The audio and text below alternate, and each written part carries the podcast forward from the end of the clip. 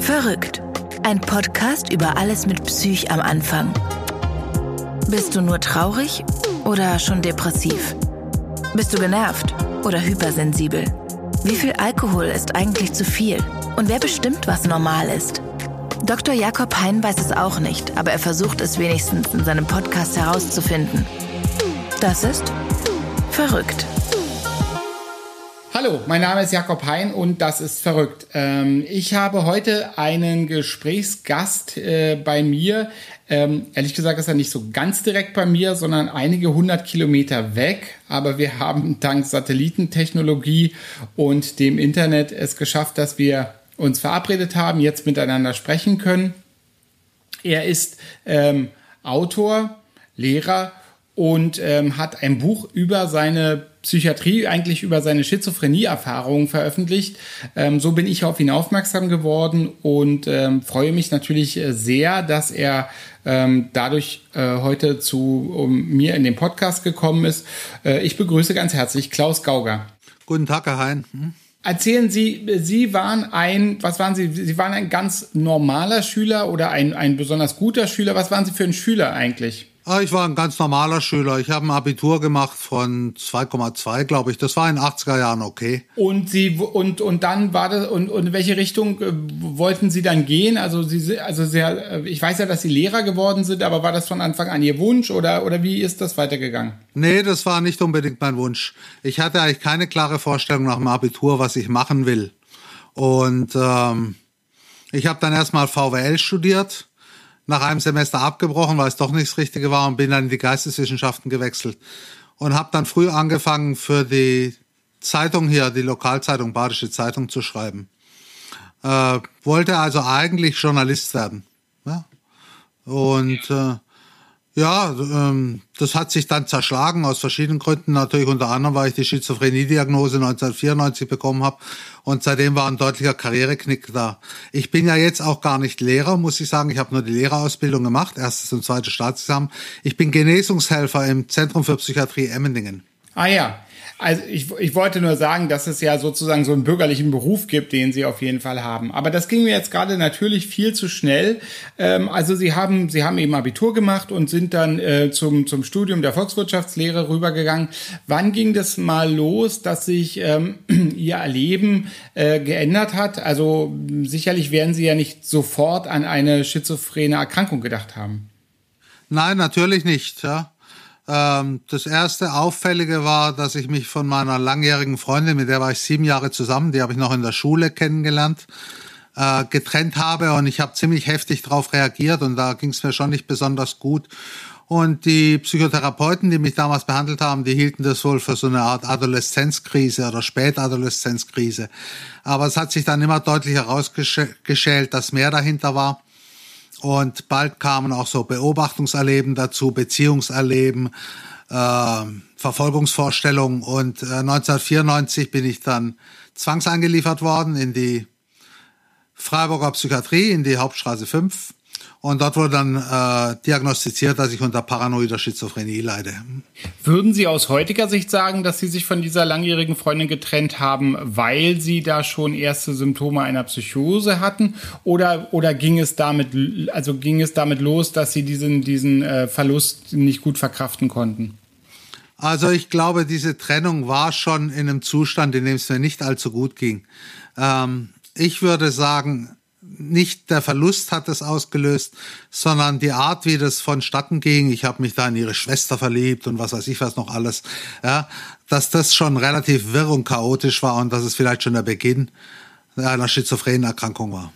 Ja, die ähm, also und und äh, also also eine Zwangseinweisung ist ja ein drastischer Schritt. Das ist ja eigentlich ähm, ist ja überhaupt nichts Normales oder ist ja nichts, was man mal eben macht, weil man denkt, der andere ist vielleicht ein wenig verstimmt oder depressiv. Also das ist ja schon eine massive Intervention in die, in die, in die persönliche Freiheit. Wie ist es denn dazu gekommen? Also welche Gründe haben denn andere dazu bewegt, zu sagen, äh, weiß ich nicht, das läuft ja dann mit der Polizei. Ähm, jetzt rufen wir mal die Polizei, weil der, der Klaus, der scheint uns hier sehr auffällig sich zu verhalten. Ja, das war also offensichtlich in meinem Fall. Ich habe äh, mein Zimmer demoliert, das war im Haus meiner Eltern im oberen Stockwerk und äh, habe nach Mikrofonen gesucht und äh, bin ausfällig geworden gegenüber meinen Eltern und meine Eltern wussten sich nicht anders zu helfen, als den Notarzt zu rufen. Der kommt ja automatisch mit der Polizei. Und dann bin ich halt in die Psychiatrie gebracht worden, auf Verdacht, dass irgendwas nicht mit mir stimmt. Und dann wurde ich, dann hat sich relativ schnell rausgestellt, wahrscheinlich für die Ärzte, für mich, mir wurde es erst später mitgeteilt, dass ich unter paranoider Schizophrenie leide. Ja. Ich meine, die Symptome sind ja klassisch, wenn man überall sich von Mikrofonen umringt fühlt. Das ist so ein Klassiker in der paranoiden Schizophrenie. Hm? Hatten Sie eine Vorstellung äh, davon, hatten Sie eine Vorstellung davon, ähm, wer Sie da äh, verfolgen, belauschen, äh, abhören könnte?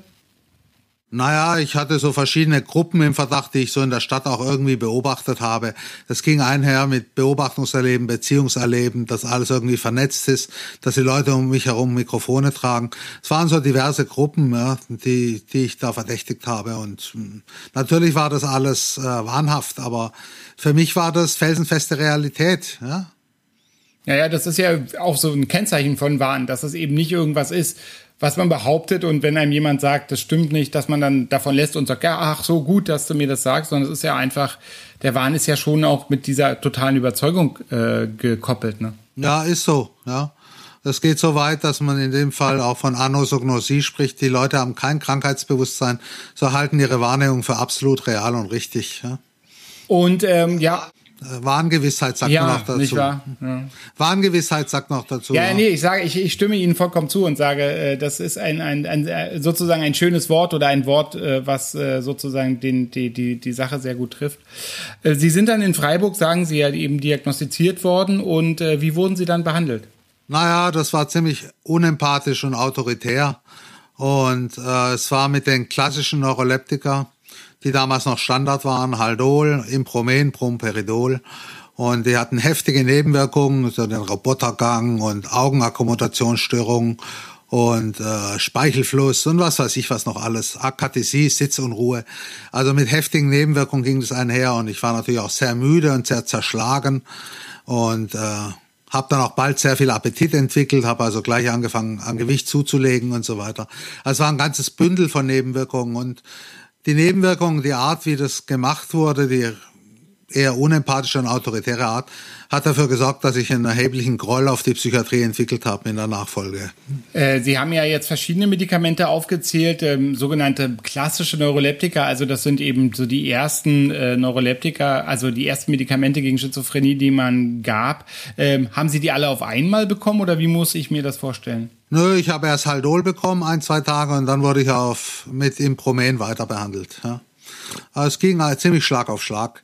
Ich musste einen Behandlungsvertrag unterschreiben, dass ich sieben Wochen in der Klinik bleibe. Und es ging noch am selben Abend los. Mit, der, mit, den, mit den Medikamenten, ja. Ja, klar. Was war das Un Unangenehmste für Sie, würden Sie heute sagen, an den Medikamenten oder an Ihre Nebenwirkungen? Also äh, diese Sitzunruhe können sich zum Beispiel viele nicht vorstellen, die, die denken dann, man wippt so ein bisschen mit dem Fuß. Nein, nein, nein, nein, man kann, man muss da immer in der Gegend rumlaufen, kann gar nicht ruhig sitzen. Das ist sehr, sehr unangenehm. Ja, ja dann dieser Robotergang, den man da entwickelt, also diese, äh, ja, dieser Robotergang, dieses, Sie kennen das wahrscheinlich, wenn die Leute unter Medikamenten stehen, dass die so eckig laufen, ja. Auch das ist unangenehm. Und äh, das Bündel der Nebenwirkungen war, das war sehr üppig, ja. Und ähm, ich habe da erheblich drunter gelitten, muss man ganz klar sagen. Ja. Und äh, dann irgendwann waren die sieben Wochen vorbei und sie wurden entlassen. Ja, genau. Wie ging es dann ich weiter? Ich war noch nicht ausgeheilt. Naja, also normalerweise wendet man sich dann an einen Psychiater, der einen weiter behandelt. Das hat er auch getan, aber das Problem war bei mir war immer eine erhebliche Restsymptomatik da. Ich hatte also immer so einen Beeinträchtigungswahn, das Gefühl, dass die Leute mich beobachten, entweder höhnisch grinsen oder lachen oder pfeifen oder sonst irgendwas. Ich hatte also immer noch diesen Beeinträchtigungswahn und war immer noch in gewisser Weise von meinen Theorien überzeugt. Ich war also nicht ausgeheilt und auch unter den Medikamenten, die ich in der Nachfolge bekommen habe, ist diese Restsymptomatik geblieben. Ja, und zwar 20 Jahre lang. Also sozusagen, dass, dass äh, die Flammen waren gelöscht, aber die Glut hat noch gelodert oder so. Also das, das war einfach schon. So, genau, genau. Ja. Gut, also dann. So ist es, genau. Und dann, Sie, wie gesagt, Sie sind dann da zu dem, zu dem niedergelassenen Arzt bekommen, gegangen. Der hat Ihnen äh, weiter die Medikamente verschrieben. Äh, äh, aber also es ging ja doch erheblich weiter. Also, äh, also Sie, ja, erzählen Sie vielleicht dann, äh, wie, wie das dann eben weiterging. Also Sie haben äh, dann in dieser Zeit Ihre Staatsexamina gemacht oder, oder, oder wann haben Sie diese Ausbildung fortgesetzt?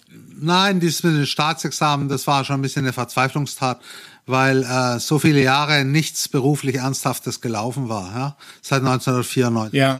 Das habe ich erst im Jahr 2006, das erste Staatsexamen, glaube ich, 2008, das, nee, es war 2008 das erste Staatsexamen und 2010 das zweite Staatsexamen gemacht. Das war also erheblich später. Ja. Ja.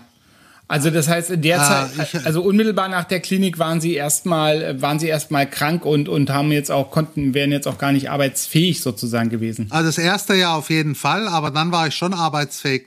Aber ich habe mich immer als Freisch Freiberufler durchgeschlagen, und zwar als kleiner Freiberufler. Also ich habe so Kurse an der Uni gegeben als äh, Sprachdozent für Deutsch als Fremdsprache und ich habe als freier Journalist gearbeitet, irgendwelche Artikel geschrieben, aber es hat sich natürlich nie gerechnet. Ja.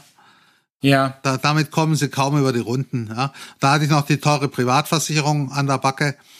Ich war über meine Eltern privatversichert und mit 32 Jahren bin ich da in den normalen Tarif gerutscht. Und äh, die Privatversicherung hat da schon meinen halben Jahreslohn weggefressen. Ne? Ja, also ich kam, ich kam da wirtschaftlich auf keinen Zweig. Mit 32 sind Sie dann, äh, sind Sie dann sozusagen in den normalen Tarif dieser privaten Versicherung gerutscht. Genau, so ist es. Okay, also Sie waren dann eben nicht mehr Kind, sondern Sie waren dann eben jetzt äh, volles Mitglied. Genau. Ja. So ist es, genau. Ganz normales Mitglied. Und die Privatversicherung, die wird halt immer teurer. Am Ende habe ich, glaube ich, 500 Euro im Monat gezahlt. Ja. Verdient habe ich ja vielleicht knapp 1000 Euro im Monat. Das kann sich ja nicht rechnen. Ja, also Sie haben dann wahrscheinlich, Sie haben dann offensichtlich keine Miete gezahlt, sonst wäre es ja nicht äh, gegangen. Ja, richtig. Ja, tue ich auch heute noch nicht. Ich lebe im Haus meiner Eltern. Das muss man dazu sagen. Ja. Weil sonst ist, äh, ist ja die andere Hälfte von den 1000 Euro wären ja sonst, äh, wären ja sonst mindestens die Miete, ja. Mhm. Ja, richtig, genau. Und ähm, hatten Sie denn als, also äh, ähm, diesen Exkurs würde ich hier gerne machen, ähm, äh, hatten Sie denn als Privatpatient besondere Vorteile in Ihrer psychiatrischen Erkrankung? Also in Ihrer Behandlung natürlich vor allen Dingen. Ja, eigentlich nicht besonders. Was man Anrecht hat, ist auf Chefarztbehandlung. Aber da müssen Sie sich auch natürlich mit dem Chefarzt verstehen. Ja? Das ist natürlich ganz wichtig, dass sie überhaupt einen guten Draht haben zum Chefarzt. 1994 äh, war das nicht der Fall, da hatte ich zum Chefarzt keinen guten Draht. Später dann manchmal schon, aber eigentlich sind die Unterschiede sehr gering. Das hat nicht viel gebracht. Ja, also ich, äh, ich äh, würde, kann das bestätigen. Also ich würde eben auch sagen, dass, äh, dass es jetzt zumindest für, für, für mich und auch meine Erfahrungen, auch meine Patienten, kein besonderer Vorteil ist, dass das Privatpatienten sind. Da gibt's ja so, so Mythen oder so, dass das irgendwie alles viel besser ist durch Privatversicherung. Ich ähm, also glaube das auch nicht, ja. Also Nö. ich wollte deswegen nur noch mal bei Ihnen auch nachfragen, also bisschen, ob Sie das ähnlich sehen. Ein bisschen großzügiger sind Sie natürlich bei den Medikamenten. Da äh, da ist keine Budgetierung da, da können auch mal teure Medikamente ran, ja. Aber eigentlich sind auch die, die normalen äh, äh, Krankenversicherungen, also die staatliche, äh, äh, eigentlich recht großzügig in dem Punkt. Insofern müssen sie auch da auf keine besonderen Medikamente verzichten. Die Vorteile halten sich in Grenzen. Ja. Na gut, also jedenfalls genau, dann waren sie also, sie war, sie waren dann im Krankenhaus, sie, sie, sie und wussten sie zu dem Zeitpunkt, was sie haben, kannten sie die, ihre Diagnose, war ihnen das so klar? Ich meine, sie sprechen ja heute als Profi und und dementsprechend wie ein Profi, sie sie kennen äh, Fachbegriffe und so weiter. Wie waren sie, wie waren sie damals dran in der Hinsicht? Ähm, damals hatte ich keine Ahnung von dieser Erkrankung. Ich habe das auch nur mitgeteilt bekommen über einen Brief gekommen ist, eine Rechnung, die bei uns zu Hause angekommen ist. Und auf der Rechnung stand eben halt äh, paranoide Schizophrenie und meine Eltern waren geschockt. Ich habe es kaum glauben können. Und ähm, ja, ich hatte natürlich keine Ahnung von der Erkrankung und äh, ich muss sagen, erst im Laufe der Jahre habe ich mich ein bisschen damit beschäftigt. Und zwar eigentlich relativ spät, erst nach 2014, als ich wirklich ganz aus der Krankheit raus war, habe ich mich intensiv eingelesen. Vorher hatte ich ja meine Zweifel, ob ich überhaupt krank bin. Ich hatte ja diese Restsymptomatik und hielt es immer noch für real. Ah ja, okay. Das heißt, äh, das heißt, Sie sind so ein bisschen davon ausgegangen, äh, Sie sind ein bisschen davon ausgegangen, dass, äh, also, also, Sie haben gesagt, die, die Ärzte dort waren zunächst sehr, sehr autoritär und, und, und, und Sie haben das als sehr unangenehm empfunden, die Behandlung. Hm, aber was ich sagen will, ist so, wovon sind Sie denn ausgegangen, was da passiert? Also was, was, was haben die sozusagen gemacht? Ja, die haben eigentlich nur so allgemein gesagt, nehmen Sie die Medikamente, dann werden Sie ein ruhiger und ausgeglichener Mensch. Aber mit der Diagnose und all dem haben sie mich gar nicht konfrontiert und eigentlich auch nicht ausführlich darüber gesprochen. Man muss auch sagen, das war 1994, da gab es auch keine Psychoedukation, wie es heute gibt, so Psychoedukationskurse, wo man was über die Krankheit lernt und so weiter. Das war alles nicht der Fall 1994 und äh, äh, ich war da ratlos, als ich aus der Klinik kam, fühlte mich völlig zerschlagen und wusste nicht genau, was eigentlich mit mir los war. Obwohl man ja irgendwie denkt, dass natürlich ein, ein Arzt prinzipiell oder eine Ärztin prinzipiell ihre, ihre Patienten äh, über ihre Krankheiten aufklären sollte, jetzt mal unabhängig äh, von einem Format wie Psychoedukationskurse. Ja, sollte man eigentlich denken, aber das ist kaum geschehen in meinem Fall 1994, ja. Später dann war ich in Emdingen untergebracht, mal zweimal 2010 und 2012. Und da gab es diese Psychoedukationskurse und da wurde schon ausführlicher darüber geredet. Ja, aber allerdings war ich damals auch im akuten Zustand und konnte kaum glauben an diese Diagnosen und diese Geschichten, ja. Das ist ja immer das Problem, wenn sie im Wahn drin sind, dann haben sie ihre eigene Realität. Und die Realität, die ihnen von anderen angeboten wird, ob es jetzt Krankheit ist oder was auch immer, die lehnen sie ja ab.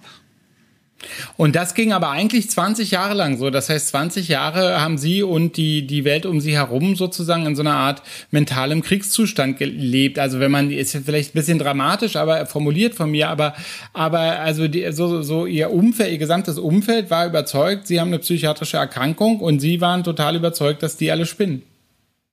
Nicht unbedingt, soweit ging es nicht ganz, aber äh, auf jeden Fall war da immer eine erhebliche Differenz. Ja, und äh, ich bin auch in den 20 Jahren nie zur vollen Krankheitseinsicht gelangt.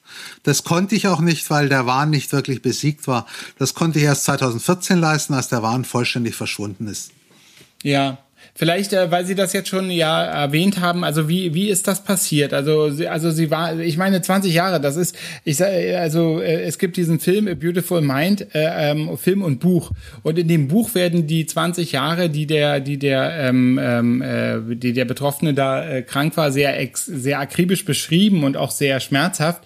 Ähm, also Sie sagen das jetzt so, ich meine, das ist ja auch eine lange Zeit, das ist ja äh, ist ja ein Leben, also ist ja ein ein ein ein Drittel Leben eines Menschen, ja unter Umständen. Ähm, das ist ja einfach auch eine, dann eine sehr, sehr anstrengende Zeit, diese 20 Jahre. Das war's auch. Das war absolut anstrengend, ja. Und ich nehme an, Sie beziehen sich auf den Fall von John Forbes Nash, äh, äh, den Na Film klar, A Beautiful Mind und ähm, das Buch von Silvia Nazar darüber. Hm? Genau, ich fand den Film, weil ich fand den Film ehrlich gesagt schlecht, weil ich hatte zuerst das Buch gelesen, ähm, auf den auf den fremden Meeren, nee, auf den wilden genau. Meeren fremden Denkens, glaube ich, ist es. Und dann der Film und der Film ist ja ist ja der pure Kitsch und im Buch äh, wird die wird die Krankheit Psychose ja von Nash sehr sehr realistisch beschrieben und auch äh, mit ihr all ihren Auswirkungen auf Familien und Systeme. Und im Film ist es dann plötzlich, äh, solange dich deine Frau nur liebt, wirst du jedes, jedes, jede Schwierigkeit überwinden. Ja gut, das musste ja ins Hollywood-Format angepasst werden. Das ist dann einfach so, ja. Im, im Leben von John Forbes Nash ja. war es ja anders. Die Frau hat sich auch temporär von ihm getrennt und so weiter. Hm. Also das entspricht ja, nicht ganz der Geschichte. Er war ja auch, äh, er war ja auch zwischenzeitlich äh, grauen, hat sich ja auch grauenvoll ihr gegenüber verhalten, so muss man sagen. In der Psychose, na gut, aber. Ja, natürlich, ja klar. Ja. Hm. Ich kritisiere sie ja gar nicht dafür. Das war wahrscheinlich unumgänglich in der Art, wie er drauf war in der Psychose. Ja. Auch ich war übrigens oft äh, aggressiv, verbal aggressiv zumindest und unleidlich und krantelig und äh, unnahbar, ja. Und äh, natürlich ist so eine Situation für die Familie eine ganz erhebliche Belastung. Wie ist das gekommen, dass, äh, dass Sie mitunter auch ähm, ja aggressiv waren? Also Sie weiß ich nicht, also Sie wirken jetzt auf mich wie eine sehr freundliche Person. Also äh, wie ist es gekommen, dass es dann zu so einem aggressiven, dass Sie so eine aggressiven Impulse fühlten hatten? Naja, das gehört ein bisschen zur Krankheit dazu. Sie müssen sich vorstellen, Sie haben eine Warngewissheit, alle Leute widersprechen Ihnen, sagen Ihnen, Sie sind krank. Da geraten Sie in Konflikt mit den Leuten und das kann auch mal zu Gewaltausbrüchen führen. Ja? Und wenn dann noch die Warngewissheit dazu kommt, dass bestimmte Leute schuldig sind sozusagen und sie konkret verfolgen, dann kann es zu erheblichen Aggressionen kommen. Ja? Es geht auch ein gewisses Gefährdungspotenzial von der Krankheit aus. Das muss man einfach so sehen. Ja? Es sind ja auch schon schlimme Sachen passiert. Denken Sie an den Attentat auf Schäuble, ja? der im Rollstuhl sitzt. Das war auch ein Geisteskranker. Ja? Oder das Attentat auf La Fontaine, das war beides im gleichen Jahr, glaube ich, 1990. Ja? Ja, also das gehört ein Stück weit dazu. Wobei ich ja immer sage, Herr Gauger, dass ich immer sage, dass also sozusagen die wenigsten Straftaten werden vom psychisch Kranken verübt und äh, dieses ewige Bild, also das, das, was jetzt also zum Beispiel im Tatort oder so immer wieder zu sehen ist, des, des psychisch kranken Täters, ist natürlich eher was, was ich äh, sehr ablehne oder was mich sehr ärgert, weil, weil, äh, weil den meisten meiner Patientinnen und Patienten geht's einfach auch sehr schlecht. Also die hätten auch gar keine Zeit, irgendwelche Taten zu planen, ja. Das ist sicher so, ja. Das ist nur eine ganz kleine Minderheit von den psychisch Kranken. Aber es kann halt bestimmte Leute treffen, Prominente etc. Das kann passieren. Ja, aber man darf das nicht überschätzen, ja. Es passiert manchmal, aber der Großteil der psychisch Kranken ist einfach schlecht dran und braucht Hilfe. Ja, ja. Das sehe ich genauso wie Sie. Und, äh, und 2014 ist irgendwie so ein ganz einschneidendes Jahr. Also, äh, wie gesagt, ich wollte jetzt nicht so vernachlässigen, dass, äh, dass dann dass 20 Jahre eine lange Zeit sind. Aber was ist 2014 passiert oder was war da die Änderung? Also, Sie gehen zum Arzt, der gibt Ihnen Medikamente, die Symptomatik lodert. Äh, Sie gehen dann manchmal in die Klinik, weil es dann wieder stärker brennt, so vielleicht. Aber was ist irgendwie 2014 mal passiert? Also im November 2013 bin ich zu einer großen Weltreise angesetzt, äh, habe ich angesetzt, um in dieses kybernetische Warnsystem reinzukommen, das ich mir vorgestellt habe. Ich hatte das Gefühl, dass man meine Gedanken lesen kann. Das nennt man Ich-Störung und dass es da ein technisches System gibt, das meine Gedanken in die Köpfe anderer Menschen leitet. Das nennt man Ich-Störung. Das ist relativ typisch. Diese Gedankenentzug, Gedankenlesen, Gedankenübertragung und so weiter. Und äh, ich bin da auf eine Weltreise gegangen, bin erst in die USA geflogen, nach San Francisco, hatte da einen Termin im Mental Research Institute, weil ich gedacht habe, das sind die Spezialisten, die können dir sicher helfen, in das Warnsystem reinzukommen. Natürlich haben die mir auch nur nahegelegt, dass ich unter Paranoia oder Schizophrenie leide, was hätten sie auch sonst machen können. Und ähm, dann bin ich weitergereist. Das, hat, das, hat sie, das, hat, das hat sie auch nicht beeindruckt, dass alle das Gleiche gesagt haben. Das, also ich meine, ist ja eigentlich ganz, ganz, nein, ganz, nein, nein. ist ja eigentlich hochprofessionell von denen, dass die zu ihnen sagen, ach, wissen Sie was, vielleicht haben Sie eine paranoide Schizophrenie. Also das äh, ist ja eigentlich verrückt, dass sie um die halbe Welt fliegen und das wird ihnen bestätigt. Eigentlich ein gutes Zeichen, ja. Das ist eigentlich ein gutes Zeichen, ja. Und die Frau, die mich behandelt hat, war auch sehr freundlich, muss man sagen, und hat mir im sehr freundlichen und netten Ton mir das versucht nahezulegen, dass ich unter der Krankheit leide. Aber die Warngewissheit ist absolut und sie haben dann das Gefühl, dass sie wieder nur manipuliert und belogen werden. Und sie ziehen dann weiter und ich bin weitergezogen. Ich bin dann nach New York, Washington, was weiß ich was, kreuz und quer durch die USA, nach Kalifornien runter und wieder zurück an die Ostküste etc. Und dann bin ich irgendwann mal in Kanada gelandet und von Kanada habe ich einen Flieger nach Tokio genommen. Wow. Und von Tokio bin ich dann zurückgekehrt nach London. Ja, und man muss wissen, meine Eltern, solange ich in den USA war, haben mich finanziell unterstützt, weil sie verhindern wollten, dass ich dort der Polizei, den Psychiatern in die Hände falle. Das wäre dann alles noch viel komplizierter geworden. Und als ich dann endlich wieder in London war, haben sie die Kreditkarte gesperrt. Und dann war ich wieder in Europa. Und dann bin ich auf die Idee gekommen, mich in die kleine Wohnung meiner Mutter in Madrid zurückzuziehen. Da habe ich mich dann eingeegelt war immer noch hochparanoid. Das habe ich mehrere Monate durchgehalten, bis ich dann im Sommer 2014 der Überzeugung war, dass die Verfolger in die Wohnung einbrechen würden, innerhalb von kurzer Zeit. Und dann bin ich dann kreuz und quer durch Spanien getrieben und dann bin ich in Nordspanien, in Huesca, ja, äh, war ich dann so verzweifelt, dass ich mich selbst in die Psychiatrie eingeliefert habe, in Huesca. War das in die, das, war, äh, örtliche Psychiatrie. War das das äh, erste Mal überhaupt oder, oder sind Sie, haben Sie sich vorher schon selber manchmal stationär eingeliefert? Das war das erste Mal, dass ich mich selbst eingeliefert habe, muss ich sagen.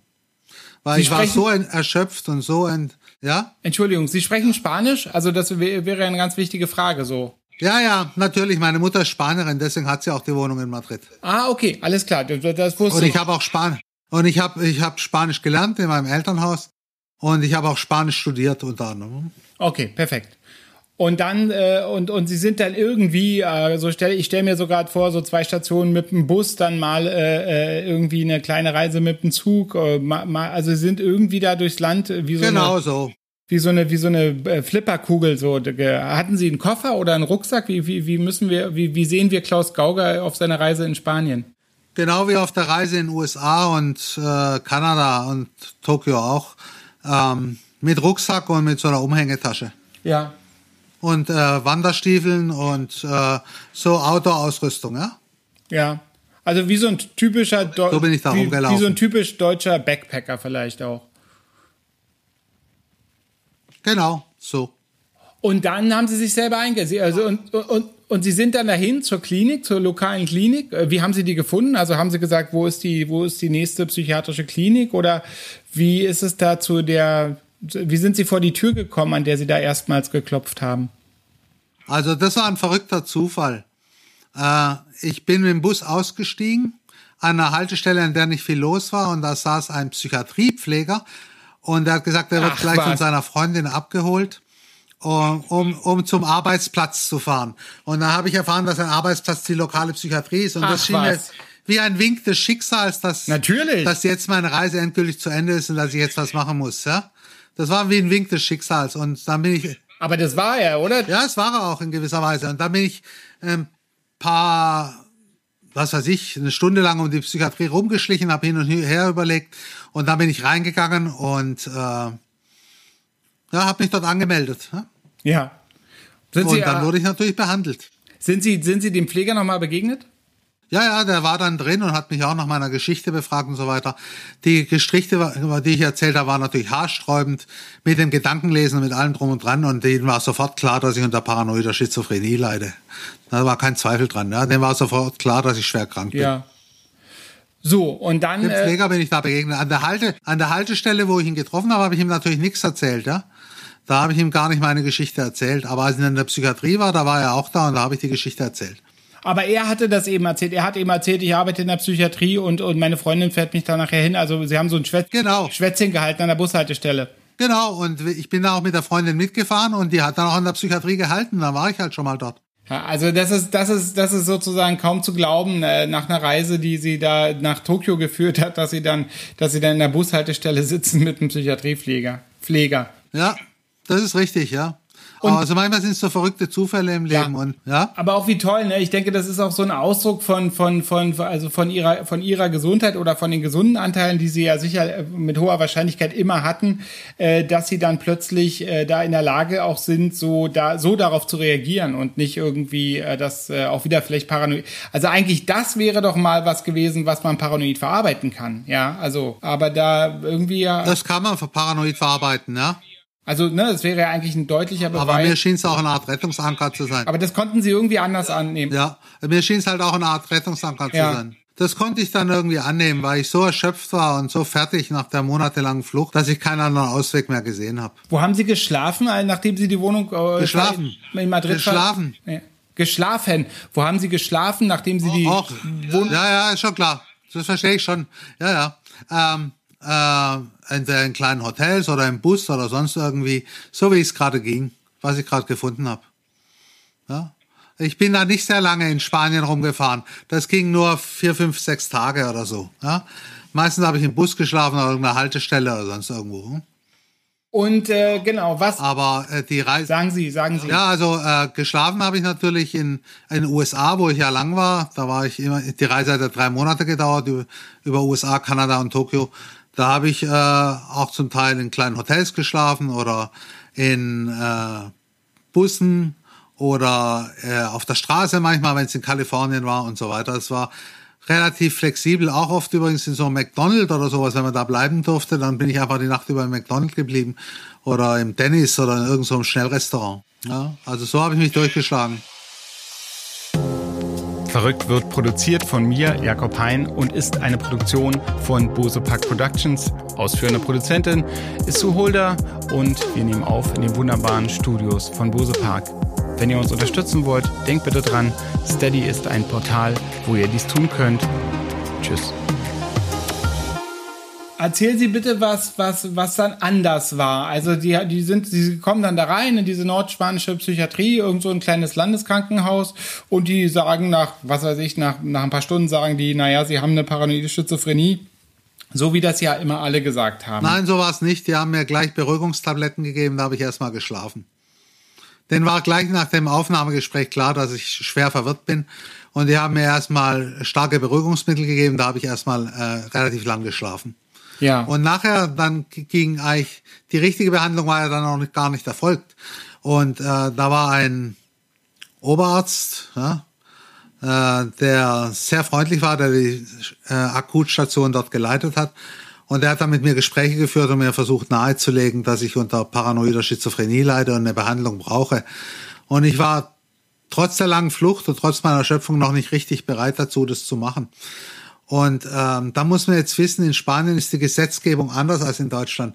Wenn in, in Deutschland muss immer eine akute Fremd- oder Selbstgefährdung für eine Zwangsverhandlung da sein. Ja, das ist in Deutschland so geregelt nach PsychKG. Und, Psychisch äh, Krankengesetz. Mhm. Genau, ja. Da muss eine akute Fremd- oder Selbstgefährdung da sein. Und äh, ich war ja trotz meiner Selbsteinlieferung nicht akut selbst- und fremdgefährdet. Das war ich ja nicht. Aber in Spanien ist die Gesetzgebung so, dass es reicht, wenn ein Psychiater feststellt, dass sie eine schwere psychische Erkrankung haben, dann kann er einen Richter hinzuziehen, der das begutachtet. Und wenn der dem zustimmt, der Diagnose, dann können sie behandelt werden. Auch gegen ihren Willen. Und das hat dann der Arzt nach mehreren erfolglosen Gesprächen mit mir, wo ich nicht so recht einwilligen wollte, dann auch gemacht, hat sie einen richterlichen Beschluss geholt. Der Richter war in der Klinik, hat mit mir gesprochen. Ich habe meinen üblichen kybernetisch weltvernetzten Gedankenleskram von mir gegeben. Und er hat dann auch sofort gesehen, dass ich krank bin. Und dann kam der Beschluss und der Mann hat mir dann, der Oberarzt, im freundlichen Ton den Beschluss ja, vorgelegt. Der Richter hat dann sofort, hat eben dann auch gesehen, dass sie, dass es ihnen nicht gut geht oder dass sie eben psychisch krank sind. Und, äh, und. Ja, klar, ich habe meine ganzen, ich habe meine ganzen Theorien vom Stapel gelassen, ne? Da konnte man. Ja, ich habe meine ganzen Theorien vom Stapel gelassen. Da konnte man sie auch nicht dran hindern. Nö, da wollte mich auch niemand dran hindern. Der Richter wollte ja wissen, ob es mir schlecht geht. Und wenn ich dann offen über meine paranoiden Fantasien rede, dann ist die Sache ja klar. Wie sah dann die Behandlung aus? Die Behandlung äh, war dann mit dem Medikament namens Xepion. Das ist eine Risperdal-Variante, die als Depotspritze gespritzt hat. Hm? Und äh, das, die Wirkung war fulminant. Nach zwei Wochen war ich aus der Paranoia draußen und habe mich nur gefragt, was mit mir jahrelang eigentlich los war, von 2010 bis 2014. Ja, das hat also fulminant gewirkt. Also das, das, so war das, ja. Das ist ja, ist ja, ist ja schwerst beeindruckend. Ja, ist so, ja. Ist komisch. Da war die Remission dann komplett und fulminant. In kurzer Zeit und komplette Remission durch das Medikament, ja. Und äh, da war ich. Und das heißt, da, da gab es dann sozusagen auch, da, da gab es dann sozusagen auch keine, wie soll ich mal sagen, keine kein Nachhall oder keine Brücke oder also das, sondern plötzlich erschien ihnen das alles genauso unsinnig wie das 20 Jahre lang diesen ganzen also äh, den ganzen Leuten erschienen ist. Ja, so war's genau. Es erschien mir dann komplett unsinnig. Richtig, so wie es den anderen auch erschienen ist. Und da konnte ich dann auch einsehen, dass die ganzen Psychiater und auch mein Umfeld, die, die mir das nahegelegt hatten, dass ich krank bin, auch recht gehabt hatten. Das ist ja sehr beeindruckend. Also und, und, und wie, wie, wie, also Sie haben ja ganz offensichtlich eine hervorragende Erinnerung auch an die 20 Jahre und an diese, an, an, an viele, viele Dinge, die da passiert sind. Wie, wie haben Sie das dann für sich, also was, was macht man dann damit in, in, in, in seinem Geist? Also da, da ist ja eine Zeit passiert im Leben, wo Sie, ähm, wo Sie einer bestimmten kybernetischen Überzeugung aufgesessen waren und dann kriegen sie äh, ein Medikament in Nordspanien, also ziemlich weit weg von der Heimat eigentlich und plötzlich verschwindet das, also äh, erzeugt, also hat, ha, hat das bei Ihnen auch nicht Unsicherheit teilweise erzeugt? Ja, am Anfang war ich natürlich ein bisschen wackelig und habe mich gefragt, was ist jetzt los und äh, kann das wirklich sein? Aber nach ein paar Wochen stand es für mich fest. Und als ich dann weiter behandelt wurde in der Klinik in Madrid, bin ich da oft nur im Garten gehockt und habe darüber sinniert, wie es möglich ist, dass man so lange einem Warngespenst folgt, ja, und dass es mir jetzt so gut geht und dass ich so lange so krank war. Das war natürlich ein bisschen ein Schock für mich, ja, auch, ja, äh, das einsehen zu müssen, dass ich, ja, das ist, das ist äh, eine ziemlich schockartige Erfahrung, aber irgendwo auch eine gute Erfahrung. Ich fühlte mich eigentlich nicht schlecht, weil ich fühlte mich befreit. Ja. Äh, nach so langer Zeit ja. endlich äh, wieder da zu sein, wo ich vor der Erkrankung war. Nur 20 Jahre älter. Sie haben sie, ein bisschen älter. Und Sie haben dann Ihre Eltern, Sie haben dann Ihre Eltern angerufen oder, oder wie ging es dann weiter? Von der Klinik aus, ja, die Ärzte, ich habe die Adresse angegeben und die Ärzte haben gleich die meine Eltern informiert. Meine Mutter ist nach Spanien gekommen, hat mich ein paar Mal besucht in der Klinik. Und ähm, als ich mich dann beruhigt hatte, sind wir auch zusammen spazieren gegangen durch Huesca. Als ich dann in Madrid war und da weiter behandelt wurde, sind wir da auch öfters mal spazieren gegangen. Meine Mutter wohnt ja in Madrid. Äh, also ist ihr zweiter Wohnsitz sozusagen. Ja. Und ähm, ja, alles gut. es war eine gute Sache, ja.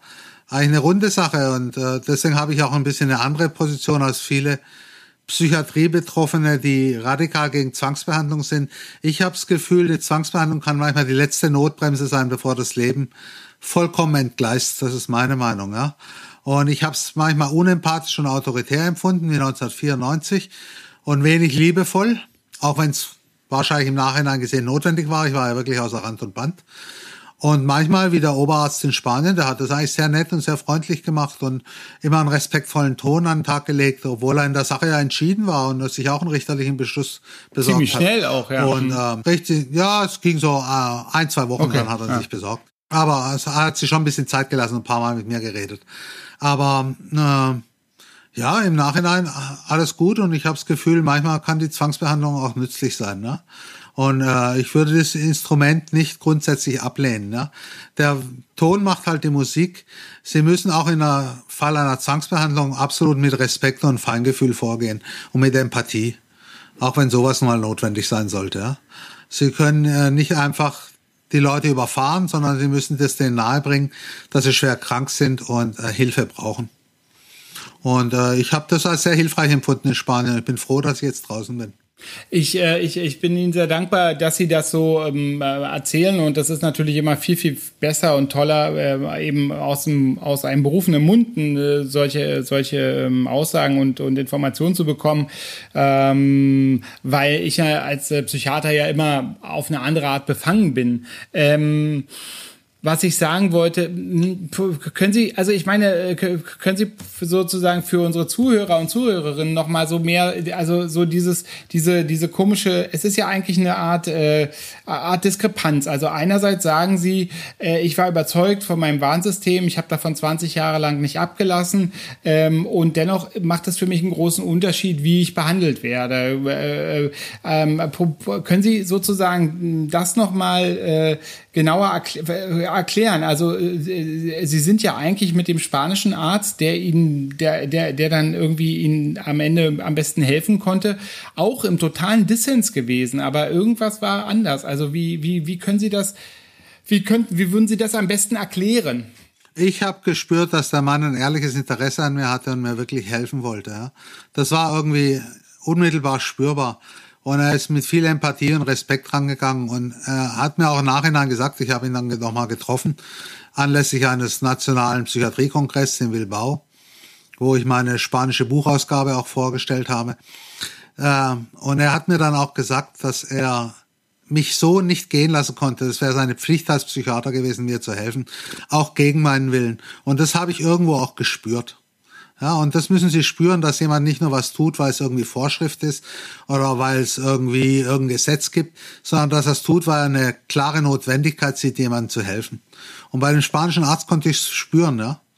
ja da konnte ich es spüren und äh, ich bin ihm bis heute verbunden und wir haben per Facebook Kontakt und per E-Mail und äh, ist ein wirklich absolut netter, sympathischer Kerl.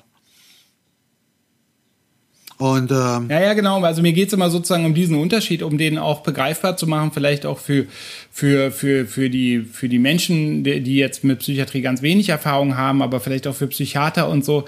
Ähm, also das ist eben, äh, also bloß weil man eben schwer psychiatrisch krank ist, äh, also äh, die, äh, bekommt man ja trotzdem mit, wie die Leute um einen herum, wie gesagt, eigentlich, eigentlich haben sie ja am meisten eine emotionale ähm, Verbindung zu den das Leuten. ist genau also richtig. Der, Kognitiv, kognitiv ist die Lücke groß. Kognitiv äh, sind sie ja sind, sind sie ja meilenweit auseinander. So ist es. Kognitiv ist man meilenweit auseinander, aber auf der menschlich-emotionalen Ebene kann doch einiges passieren. Und das habe ich bei dem spanischen Arzt gespürt. Genau so ist es.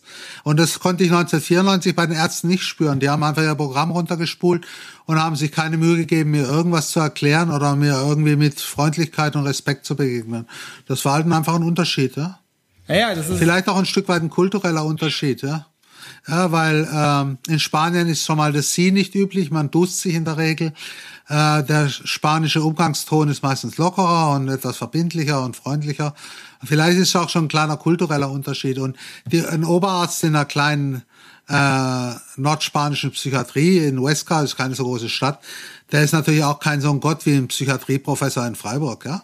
Ja, also sie kommen einfach menschlich im Wesentlichen näher. Ich, aber ich muss, ich muss jetzt äh, mal mu, muss jetzt mal sagen, dass äh, dass jetzt sozusagen mir gar keine Religion bekannt ist, in der äh, Freiburger Pro Psychiatrieprofessoren Götter sind. Also das ist dann immer wahrscheinlich eine eigene Wahrnehmung, die damit verbunden ist. Naja, gut, das ist ja äh, eine Frage, wo jemand sozial auch steht. Und Sie wissen es ja selber, Sie sind Psychiater, dass ähm, der soziale Abstand zwischen schwerkranken, psychisch schwerkranken Patienten und Psychiatern oft recht groß ist, ja, weil diese Leute natürlich schwer in den Sack gehauen sind und oft auch beruflich zu nichts kommen und so weiter. Und wenn sie da als kleine Wurst in der Psychiatrie landen, nachdem sie jahrelang äh, unter Symptomen gelitten haben, dann ist natürlich so ein Psychiatrieprofessor so ein erfolgreicher ein ganz anderes Kaliber, ja. Und das habe ich so in Spanien nicht so wahrgenommen, ehrlich gesagt, ja. ja das war schon irgendwie anders, ja.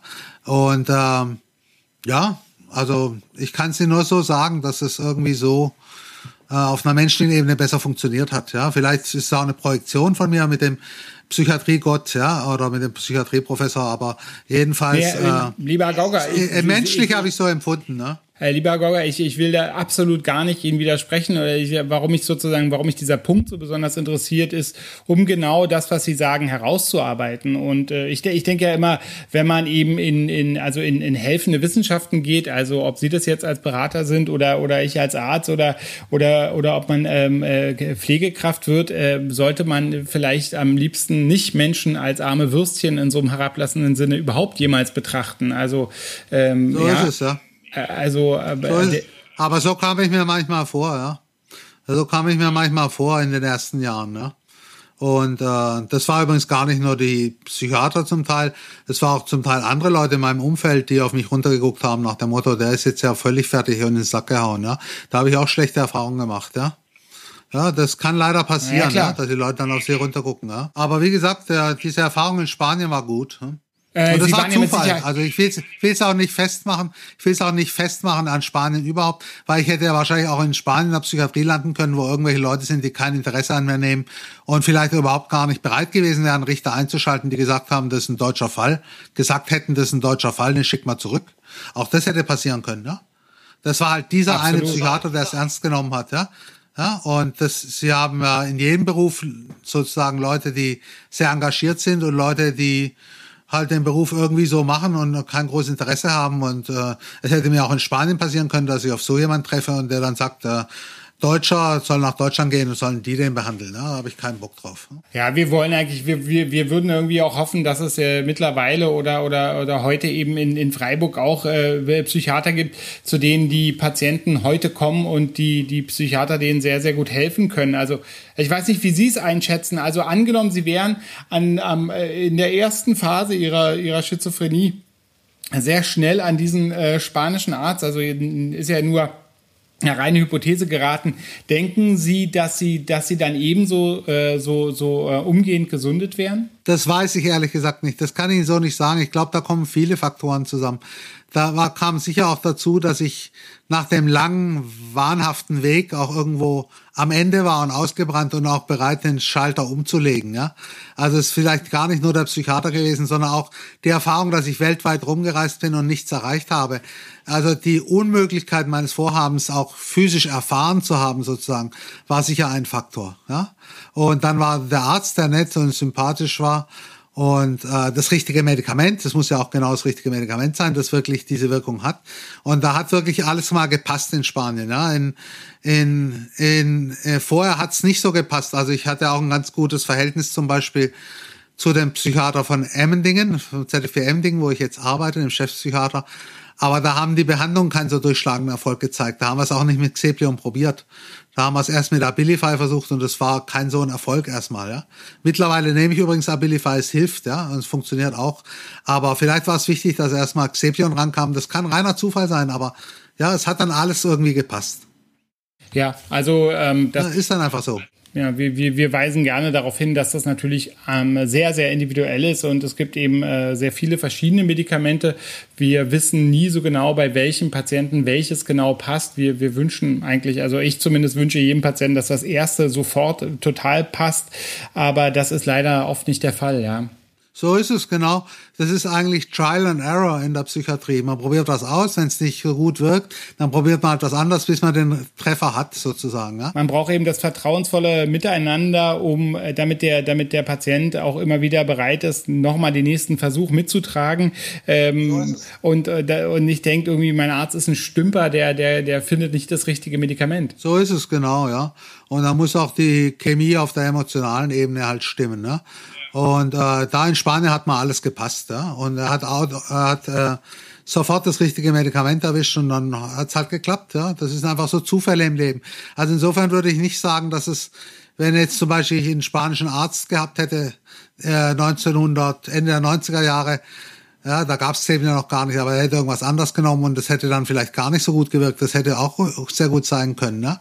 Ja, das, ich glaube nicht, dass es am spanischen Arzt hängt, sondern dass es mal ein Psychiater war, der ein ehrliches Interesse hatte und der das Glück hatte, es alles mal richtig zu machen. Ja, das, äh, wie gesagt, es freut mich unendlich. Also das ist natürlich toll. Sie, Sie haben ja 20 Jahre lang über wahrscheinlich über, über wenig anderes nachgedacht als über Ihren Wahn eigentlich. Also über diese ganzen äh, Theorien und Probleme und so. Hm, äh, haben Sie haben Sie heute eine äh, Vorstellung, warum Sie das denken mussten, wie das gekommen ist? äh, dass, dass diese, äh, das ausgerechnet, also dass ausgerechnet diese Weltstruktur so lange in ihrem Kopf beherbergt war. Ich weiß nicht, wie ich es sonst ausdrücken soll. Ja, also das kann ich nicht wissen. Ja, also äh, Schizophrenie ist sicher auch ein Stück weit einfach eine Stoffwechselstörung. Ja, und äh, bevor man da nicht das richtige Medikament findet und die richtige Behandlung, dann bleiben halt Restsymptomatiken erhalten. Ähm, Vielleicht spielt auch eine gewisse psychologische Entwicklung eine Rolle, die ich ja schon angedeutet habe. Der Erschöpfungszustand, die rein physische Unmöglichkeit, meine Warnsysteme in die Realität umzusetzen und so weiter. Ja, also da können viele Faktoren eine Rolle gespielt haben. Und es stimmt nicht, da muss ich Ihnen widersprechen, dass ich mich in den 20 Jahren nur mit den Warngebilden beschäftigt habe. Ich habe mich mit sehr vielen Dingen beschäftigt, auch publiziert und gemacht und sonst was. Aber das Warnsystem war halt doch im Hintergrund immer präsent. Aber ich war nicht den ganzen Tag damit beschäftigt. So war es nicht. Ja, ja, ich meine sozusagen, das ist ja etwas, äh, wo, wo, ich meinte das auch so im Sinne, dass es etwas ist, was sie ja sehr gut äh, durchdacht haben. Also ihr Gehirn funktioniert ja, wie wir heute, also wie ich heute erleben darf, ja äh, augenscheinlich einwandfrei. Und insofern mh, hm, meine ich sowas, also ob sie dann, dann irgendeine Art äh, psychologischer Bedeutung dann später dafür finden konnten, dass sie gedacht haben, naja, das ist bei mir wahrscheinlich ist das Warnsystem, hat es dann so ausgesehen, weil ich äh, so und so, also das ist, dass sie da für sich irgendeine Bedeutung dann äh, ähm, finden konnten oder, oder gefunden haben? Ja, also ich hatte diese Ich-Störung und bin dann ins Internet gegangen und im Internet habe ich dann verschiedene Webseiten gefunden, Sachen und so weiter. Und dann hat natürlich die Kybernetik, die so eine diffuse Theorie ist zwischen Biologie, Mechanik, Robotik, Computerwissenschaften, das war für mich die Projektionsfläche, auf der ich meine eigene Theorie drüber entwickeln konnte. Verstehen Sie? Ja. ja äh, ich habe also im Internet recherchiert und die Kybernetik schien zu passen zu dem, was ich empfinde. Ah, okay. Ja? Spannend, ja. ja. Und äh, darauf habe ich dann mein Gedankengebäude entwickelt und da gibt's ja auch große Webseiten zur Kybernetik, wie Principia Kybernetica und so weiter. Und ähm, so habe ich dann meine Theorie ausgebaut. Aber primär ist immer das Erleben und dann suchen Sie die passende Theorie. So, okay, so ist das gewesen und dann, dann, dann, also genau, dann hat sozusagen irgendwie quasi Google das, das zutage gefördert, wonach sie genau. vornherein gesucht haben. Ja. Genau, so ist es. Okay. Ich wollte noch fragen, wie, wie, wie, wie war das für Ihre Eltern? Also ich meine, das muss ja für Ihre Eltern äh, äh ein, also ich weiß nicht, ob die Ihnen da gleich trauen konnten. Das muss ja für Ihre Eltern auch ein einschneidendes Erlebnis gewesen sein für Ihre Mutter. Äh, über Jahre hatten die ja immer die Hoffnung, dass, dass jetzt diese Schizophrenie, dieses, dieses Warngebäude mal verschwindet und plötzlich ähm, kommt sie nach Spanien und, und, und sie, sie sind davon vollkommen distanziert und, und, und fühlen sich da recht gesund und, und erlöst. Ja, das war natürlich für meine Eltern eine ungeheure Erleichterung. Die sind ja auch schon im vorgerückten Alter, ja. Mittlerweile 83 meine Mutter und 85 mein Vater. Und ähm, ja, es wäre natürlich schlimm für sie gewesen, mich in so einem Zustand zurücklassen zu müssen. Ja, und äh, das ist jetzt beseitigt. Seit sechs Jahren bin ich stabil und ich bin geistig gesund und äh, auch körperlich halbwegs gesund, wenn auch übergewichtig durch die lange Behandlung mit Risperal. Risperal hat den unangenehmen Nebeneffekt, dass man manchmal deutlich an Gewicht zulegt. Das ist auch mir passiert. Man kriegt eine un unglaubliche Appetitsteigerung. Ne? Man wird nicht satt. Genau, man kriegt eine un Genau, man kriegt eine unheimliche Appetitsteigerung. Und das ist auch mir passiert, so dass ich auch heute noch immer noch übergewichtig bin. Aber abgesehen von diesem Übergewicht bin ich körperlich gesund, ich bin geistig gesund. Und äh, für meine Eltern ist es natürlich eine große Erleichterung und Freude, dass sie das Gefühl haben, äh, der kann auch für sich funktionieren, wenn es mal so was sein sollte. Ja, ja, ja, also ich kann mir das äh, absolut vorstellen. Aber, aber also nur so, ich, äh, ich frage jetzt, äh, also ich freue mich da so äh, für Ihre Eltern, aber es, gab's, es gab einen Moment des Misstrauens, oder? Es gab doch bestimmt einen Moment, dass Sie dachten, naja, vielleicht macht er mir jetzt hier nur was vor oder so. Also die, das, die werden Ihnen das, also die, die Mutter, Ihre Mutter wird es ja kaum glauben haben können, dass, dass Sie jetzt da nicht mehr wahnhaft sind. Also Sie werden lachen, selbst der Psychiater der Spanische hat es nicht geglaubt. Er sah sich zwar verpflichtet, mir zu helfen, aber in seinem Gutachten hat er geschrieben, dass er in meinem Fall nicht mehr allzu viel Hoffnung hat, weil ich einen langen chronischen Zustand hinter mich gebracht habe, ja, und dass die Perspektiven nicht so gut seien. Da hat sogar er sich getäuscht. Das hat anscheinend nicht gestimmt. Ich bin jetzt seit sechs Jahren stabil, die Paranoia ist nicht zurückgekehrt.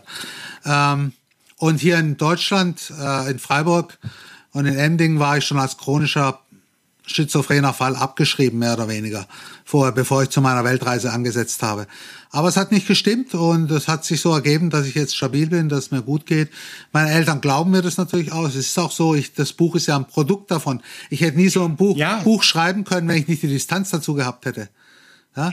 Naja, auf jeden ja, Fall, ja. natürlich. Also ja. das Buch weist das ja auch nach, dass ich jetzt eine große Distanz habe. Das Buch heißt übrigens, das Buch heißt Meine Schizophrenie für die äh, Interessierten. Ich werde es äh, dann auch natürlich in äh, verlinken, sozusagen klar. unter dem hiesigen, äh, unter dem hiesigen Podcast. Ja, klar. Und äh, also daran konnte irgendwann mal kein Zweifel mehr bestehen, dass ich die Schizophrenie überwunden hatte und meine Eltern waren einfach heilfroh. Ja? Und Sie nehmen aber bis heute Medikamente? Ja, tue ich und ich glaube, ich bleibe auch dabei, weil äh, einen Rückfall möchte ich auf keinen Fall mehr riskieren. Ja, also wenn ich es vertragen sollte, dann nehme ich es einfach. Ja? Und ja. bisher vertrage ich es. Genau, das wollte ich gerade fragen. Wenn jetzt ein Arzt käme und sagen würde, ach Mensch, Herr Gauger, lassen uns mal probieren abzusetzen, würden Sie jetzt im Moment eher sagen, mm, lieber nicht? Nee, lieber nicht. Im Moment wäre ich nicht dazu bereit, muss ich Ihnen sagen. Vielleicht mal in fünf oder zehn Jahren kann man es mal ganz langsam versuchen. Aber im Moment, ich will erst eine ganz große Distanz zwischen mir und der Krankheit schaffen. Und ähm, seit wann sind Sie, seit wann sind Sie da als Berater im, im, im Zentrum für Psychiatrie tätig? Also Sie haben ja vorhin gesagt, Sie arbeiten da jetzt als äh, Psychiatrieerfahrener eigentlich in, in, genau. in Emmendingen. Äh, wie ist das dazu gekommen? Also ich habe erst eine Alltagsbegleiterausbildung gemacht, habe dann zwei Jahre in einem psychiatrischen Pflegeheim in Bad Krotzing gearbeitet, ist im Süden von Freiburg. Und ähm, ich hatte ja noch Kontakt zu dem Chefarzt von Emmendingen und irgendwie kam es dann so zustande, dass ich zur, ähm, zum ZFP gewechselt bin als der Erste, der sowas macht. Und natürlich war auch da manchmal eine gewisse Skepsis da, aber es hat sich eigentlich sehr bewährt und es läuft sehr gut. Und also ich mache ich mach ganz normale Stationsarbeit, ja, wie Essen austeilen, Betten richten, sonst was, also was auch Pflegehelfer zum Beispiel machen. Aber ich mache natürlich auch viel Gespräche mit den Patienten und versuche ihnen meine Erfahrung zu vermitteln. Also das ist ein bisschen mein Kern Kernaufgabe ist auch diese Gespräche mit den Patienten. Ich bin auf einer Station, auf der vor allem junge psychotische Patienten mit Erstmanifestationen sind und ich versuche ihnen ein bisschen nahezubringen, was ich über die Krankheit gelernt habe in den 26 Jahren seit dem Ausbruch der Krankheit. Das heißt, wenn die sagen, äh, das heißt, wenn die sagen, du weißt ja gar nicht, wovon, wo, wovon du redest, können sie sagen, doch eigentlich ja. Ja, natürlich. Ich kann wissen. Ich weiß wirklich, wovon die reden. Ne? Ja, ich weiß auch, wovon ich rede. Ja. Ich habe die Erfahrung gemacht, und zwar äh, 20 Jahre lang. Ja. Ich weiß genau, worum es geht bei der Krankheit. Ja. Und ich weiß auch, welche Probleme hat, wenn man Medikamente nimmt, ja, die Nebenwirkungen und so weiter. Ich kann das alles nachvollziehen. Ja. Also das ist natürlich ein Kapital, auf das ich bauen kann. Und äh, aber so, aber natürlich erleben sie dann auch äh, Sachen, dass eben Patienten teilweise, ich weiß nicht, wie es bei ihnen natürlich ist, aber teilweise eben ja auch zwangsbehandelt vielleicht werden oder teilweise eben äh, fixiert werden. Also dieses mit so äh, praktisch ans Bett gefesselt, wenn wenn Patienten ähm, sehr sehr unruhig sind oder vielleicht auch aggressiv, äh, können Sie das dann auch gut begleiten? Haben Sie das Gefühl, dass Sie die, dass Sie da auch irgendwie hilfreich ähm, da, dabei sein können, dem Patienten irgendwie Hilfe geben können? Können? Also ich muss sagen, ich bin auf einer Station, äh, die keinen Rückhaltebereich hat, keinen geschlossenen Bereich. Bei uns kommen die Leute hin, wenn sie in den Akutstationen schon ein paar Wochen behandelt wurden und sind schon etwas beruhigter, so dass solche Maßnahmen in der Regel nicht notwendig sind. Insofern bleibe ich also eigentlich davon verschont, jetzt Leute begleiten zu müssen, die unmittelbar fixiert oder in ISO-Zimmern sind und so weiter. Aber ich werde manchmal auf andere Stationen gerufen, sehe das natürlich und ähm, ja, ich kann nur sagen, so unschön das sein mag, manchmal sind Leute im Zustand, in dem auch das da keine große Alternative ist. So ist es leider. Also interessanterweise ist übrigens meine Erfahrung, dass auch hier die Haltung sehr ausschlaggebend ist. Also ich, ich habe äh, solche Prozesse auch teilweise begleitet und die Patienten haben dann hinterher zu meiner großen Überraschung gesagt, dass sie das ähm, ähm in Ordnung fanden, dass ich mich da immer korrekt verhalten habe und und sie das Gefühl hat, trotzdem hatten, dass ich irgendwie ihnen helfen will, ja, also dass ich genau, nicht irgendwie genau.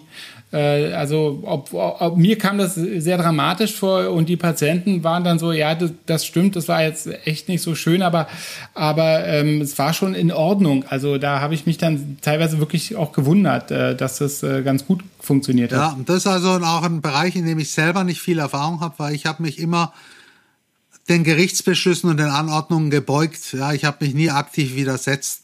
Ich habe also selber nie die Erfahrung gemacht, fixiert zu sein oder in ISO-Zimmern äh, zu sein. Da, da kann ich nicht viel mit dienen. Ja?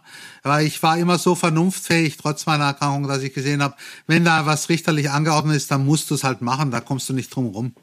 Ja, insofern, ähm, da habe ich nicht so viel Erfahrung. Und ähm, zum Glück auf meiner Station bin ich auch in, in einer Situation, wo ich sowas nicht oft begleiten muss. Ja? Ja, vielleicht wechsle ich mal die Station, dann werde ich öfters in so eine Lage kommen. Aber ich glaube, Sie haben völlig recht, das ist wie bei der Zwangsbehandlung überhaupt der, der Ton macht die Musik und äh, wenn sie mit Empathie und äh, äh, einer gewissen Freundlichkeit solche Prozesse mitbegleiten, dann ist es auf jeden Fall hilfreich. Ne, ich, äh, mich, mich interessierte nur noch so, ähm, äh, also ob, ob es sozusagen so Momente gibt, wo sie, wo, wo, wo sie auch raus müssen oder nicht mehr können oder wo sie unangenehm erinnert werden an Dinge, die ja, die Sie erlebt haben. Also gibt es solche, gibt es solche Momente ähm, auf der Arbeit äh, auch äh, im Moment oder derzeitig? Eigentlich nicht, nee. Das ist bei mir nicht der Fall. Ja. Ich habe da schon eine gewisse Distanz dazu und äh, solche oder, Momente oder wenn, erlebe ich oder wenn. Ja? Oder wenn jetzt ein Arzt herablassend auftritt, also dass Sie das Gefühl haben, der trifft hier wirklich nicht den richtigen Ton und äh, das ist genau die Art von äh, Ton und, und, und Haltung, die ich, äh, die ich selber äh, überhaupt nicht vertragen habe dann würde ich es offen ansprechen. Bisher war das nicht der Fall so. Äh, Habe ich das nicht erlebt. Wir sind auch ein Team auf der Station, das ziemlich äh, nah beieinander ist und eigentlich gut miteinander kommuniziert. Aber wenn mir sowas mal auffallen würde, dann würde ich es natürlich offen ansprechen. Das ist doch klar. Okay, also das, das, das, Sie sind das, da. Das könnte ich mir aber auch leisten. Das könnte ich mir auch leisten. Genau. Und äh, auf unserer Station ist der Ton eigentlich äh, kollegial und freundlich und äh, da kann man auch mal sagen, Moment mal, das fand ich jetzt nicht so gut. Oder? Hervorragend. Ähm, ja, lieber Herr Gauger, wir sind schon fast am Ende von unserem Gespräch, äh, was, was schade ist, aber es gibt immer den Grundsatz bei, bei, uns, wir dürfen über alles sprechen, aber nicht über eine Stunde. Ja. Ähm, am, am Ende steht immer etwas, was für Sie vielleicht auch gar nicht so äh, sinnvoll ist, aber ich möchte trotzdem der, der Form halber natürlich diese Rubrik beibehalten. Ähm, der, am Ende dürfen immer meine Gäste mich irgendwas fragen, was auch immer, was sie immer schon mal einen Psychiater fragen wollten. Ähm, und äh, das, diese Gelegenheit möchte ich Ihnen natürlich jetzt hier auch gerne geben. Gibt es irgendetwas, was Sie mich oder mich als äh, Psychiater gern mal fragen wollten? Oh, fällt mir jetzt so direkt nichts ein. Äh, mich würde interessieren Ihre Position zur Zwangsbehandlung, wie Sie das sehen. Zum Beispiel. Ja, ähm, also ich glaube, ich glaube auch, dass insbesondere wenn der Realitätsverlust äh, so hoch ist, dass eigentlich äh, der der Patient sich so massiv selber gefährdet durch durch die Schwere seiner Erkrankung, ähm, dann dann dann wird man wahrscheinlich da in keiner Gesellschaftsordnung eine echte Alternative dazu finden. Und äh, wichtig ist eben, und ich bin bin dankbar für alle gesetzlichen Regelungen und alle gesetzlichen Limitationen, die uns da als Behandelnden begegnen. Also es sind ja nicht nur die Ärzte, sondern auch das Personal. Ähm, das hilft uns, glaube ich, diese Maßnahmen immer so punktgenau und so kurz und so wie möglich zu halten. In dem Moment, wo du sozusagen wenig Regelungen, wenig äh, Kontrolle durch Dritte hast, äh, wo, wo eben äh, irgendwie Isolationszimmer sind, wo, wo diese Strukturen so einladen, das für Stunden und Tage zu machen, in dem Moment ähm, äh, sozusagen besteht auch die Gefahr des, des, des, des Missbrauchs so. Und, und deswegen äh, glaube ich, dass es das eine geben muss und dass aber eben die Kontrolle und die Restriktion äh, davon äh, also absolut äh, sozusagen der, der, der Zwillingsbruder äh, davon sein sollten. Also ja. man braucht beides. Klar, äh, das sehe ich genau gleich, ja. Wo man sich halt immer fragen muss, welche Restriktionen sind. Ich werde halt, seitdem ich das Buch geschrieben habe, immer wieder von Angehörigen per Facebook kontaktiert oder durch andere Kanäle, auch über einen Verlag, die mich äh, meistens verzweifelt kontaktieren, weil irgendein Angehöriger erkrankt ist und sich nicht behandeln lassen will und das sich schon seit Jahren hinzieht, ja. Und da frage ich mich manchmal, wie sinnvoll die Regelungen auch in Deutschland sind, ja. Wenn ich dann erlebe, dass manche Leute sechs, sieben Jahre psychotisch sind, das ist schon komisch, ja, dass man da nicht eingreifen kann. Aber das ist halt unsere gesetzliche Regelung und da muss man letztendlich sich damit abfinden. Ja. Solange keine akute Fremd- oder Selbstgefährdung da ist, können die Leute nicht gegen ihren Willen behandelt werden. Das ist der Stand in Deutschland und äh, ich ich selber habe das für mich als belastend empfunden, dass ich vier Jahre psychotisch sein musste. Ja. Herr Gauger, ich denke, ich denke immer Folgendes. Also ich, ich stimme Ihnen natürlich zu und es ist furchtbar, wenn jemand äh, äh, sozusagen durch, äh, durch die Welt irrt auf, und, und, und ihm nicht geholfen werden darf. Ähm, aber ich denke es immer so, jedes System hat seine Limitationen. Es gibt also Systeme, die viel restriktiver sind, mit dem erheblichen Gefährdungspotenzial, dass es teilweise missbraucht wird, dass Menschen zu schnell zu viel bekommen, dass Menschen weggesperrt werden und so weiter. Da haben wir ja in Deutschland ähm, nun äh, äh schlimmste historische Erfahrungen. Und dann haben die anderen Systeme haben sozusagen die Limitation, dass Menschen äh, mit einer schweren psychotischen Erkrankung oder einer anderen psychiatrischen ähm, durch die Welt laufen, irren und ihnen nicht geholfen werden darf. Ich glaube, es gibt kein perfektes System. Das sehe ich genau und gleich. Ich, das sehe ich genau und, gleich. Und, und wenn ich, und jetzt so, und jetzt meine Schlussfolgerung, wenn ich zwischen zwei imperfekten Systemen wählen muss, dann nehme ich lieber das, wo, wo leider, leider, leider ein paar Menschen äh, sozusagen durch die Welt irren, als das, wo ein paar Menschen eingesperrt sind. Also so, so ist für mich die Abwägung. Okay, kann ich verstehen, ja. Ich habe es halt am, äh, leidvoll an mir selber erfahren und krieg immer wieder diese Geschichten erzählt. Und ähm, ich habe da manchmal ein gewisses Fragezeichen, ja, ob das alles so günstig ist. Aber es ist so und ähm, ich muss die Leute dann auch beraten und ihnen sagen, die gesetzliche Regelung sieht so in Deutschland aus. Und sie müssen einfach abwarten, bis irgendwas passiert, was eine rechtliche Handhabe bietet, um so jemanden zu behandeln. Und wenn dann das Kind in den Brunnen gefallen ist, dann ist halt leider so. Ja, wie gesagt, also diese diese Fälle sind äh, sind äh, sind also wenn wenn wenn sie eben so sind, dann das ist tragisch und und und ich möchte auch nicht falsch verstanden werden, dass ich das schulterzuckend hinnehme. Ich glaube eben nur, dass dass es keine perfekte Lösung leider gibt. Auf keiner Ebene. Wir haben keine perfekten psychologischen Lösungen. Wir haben keine perfekten, wir haben darüber gesprochen, pharmakologischen Lösungen. Nee, haben wir und wir nicht. haben eben auch keine perfekten gesetzlichen Lösungen. Nee, haben wir nicht. Das ist genau richtig. Eine Perfektion ist da nicht erreichbar. Das sehe ich genau Wir gleich. müssen probieren, ich sage mal, wir müssen probieren, jedes Jahr besser zu werden. Und das ist dann, dann sind wir, dann sind wir richtig unterwegs. Genau. Das betrifft auch die Pharmakotherapie, weil die hat immer noch eine Menge Nebenwirkungen, Geschichten, die fragwürdig ja. sind. Und ich fordere es auch in meinem Buch zuletzt, äh, in dem Nachwort, das sage ich auch, äh, die Medikamente müssen besser werden unter anderem. Ne? Das muss kommen, ne? weil äh, definitiv, weil, definitiv. Da ist auch in den letzten 20 Jahren nicht allzu viel passiert. Nichts. Ja, ja genau. da ist nichts passiert und die äh, Pharmaindustrie zieht sich zunehmend aus dem Forschungsbereich zurück, äh, Schizophrenie. Und das finde ich sehr bedauerlich, weil wir bräuchten die besseren Medikamente. Ja, also ich sag mal so, dass äh, ähm, äh, äh, also es wäre ja eigentlich dann ein Feld, wo dann vielleicht eben auch, ähm, äh, wenn die Pharmaindustrie nicht tätig ist, dann könnte man ja überlegen, ob man da äh, staatlicherseits äh, ähm, reingeht, aber da also sozusagen die Möglichkeit, dass jetzt sozusagen äh, Unikliniken oder Max-Planck-Institute äh, Psychopharmaka entwickeln, sind ja praktisch ähm, äh, sind ja praktisch komplett außer Kraft gesetzt. Ähm, man geht immer in dieser ganzen gesamten Gesetzgebung davon davon aus, dass ein milliardenschwerer Pharmaapparat diese Medikamente durchpeitscht. Und ähm, das, das ist natürlich gut, dass da die Pharmaindustrie kontrolliert wird, aber es hat auch die Nebenwirkung, dass eine unabhängige Medikamentenentwicklung gar nicht möglich ist. Also wenn ich morgen herausfinden würde, dass Vitamin B ähm, äh, gegen Psychosen hilft, dann würde ich äh, niemals die Mittel zusammenkriegen, um das äh, gut beweisen zu können.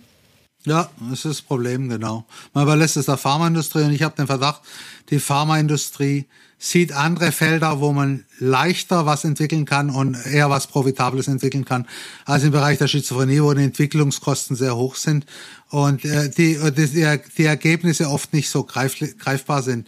Und deswegen und die Risiken, zögern ja, die, die Risiken. Risiken sind schon. Die Risiken sind groß, genau.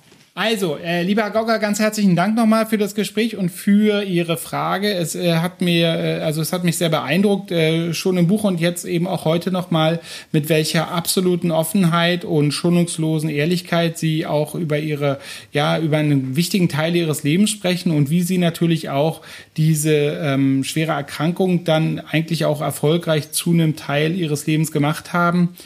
Ähm, ihre Erfahrungen sind sehr wertvoll. Das erfahren Sie ja auch an dem, an dem, an dem Feedback, was Sie bekommen für Ihre Auftritte, für, ihr, für Ihre Bücher. Und ähm, ja, deswegen danke ich Ihnen besonders herzlich. Mein Name ist Jakob Hein und das war verrückt. Eine kurze Unterbrechung. Vielen Dank fürs Zuhören. Dieser Podcast ist vollkommen unabhängig, damit wir ihn euch überall zur Verfügung stellen können. Wir haben uns entschieden, unabhängig zu bleiben von Portalen, Redaktionen, der Industrie oder anderen großen Playern des Gesundheitswesens. Trotzdem wird dieser Podcast professionell produziert und das verursacht ein paar Kosten. Hm, naja, wenn ihr euch, so wie wir, wünscht, dass es mit Verrückt weitergeht, brauchen wir eure Unterstützung. Empfehlt uns weiter, verlinkt uns, schreibt uns auf Facebook, was wir besser machen sollen. Aber natürlich helft ihr uns noch mehr, wenn ihr dieses Projekt auch durch Spenden unterstützt. Ihr findet uns auf dem Portal Steady unter Verrückt der Podcast. Jede Spende hilft uns wirklich weiter. Danke. Und jetzt zurück zu Verrückt.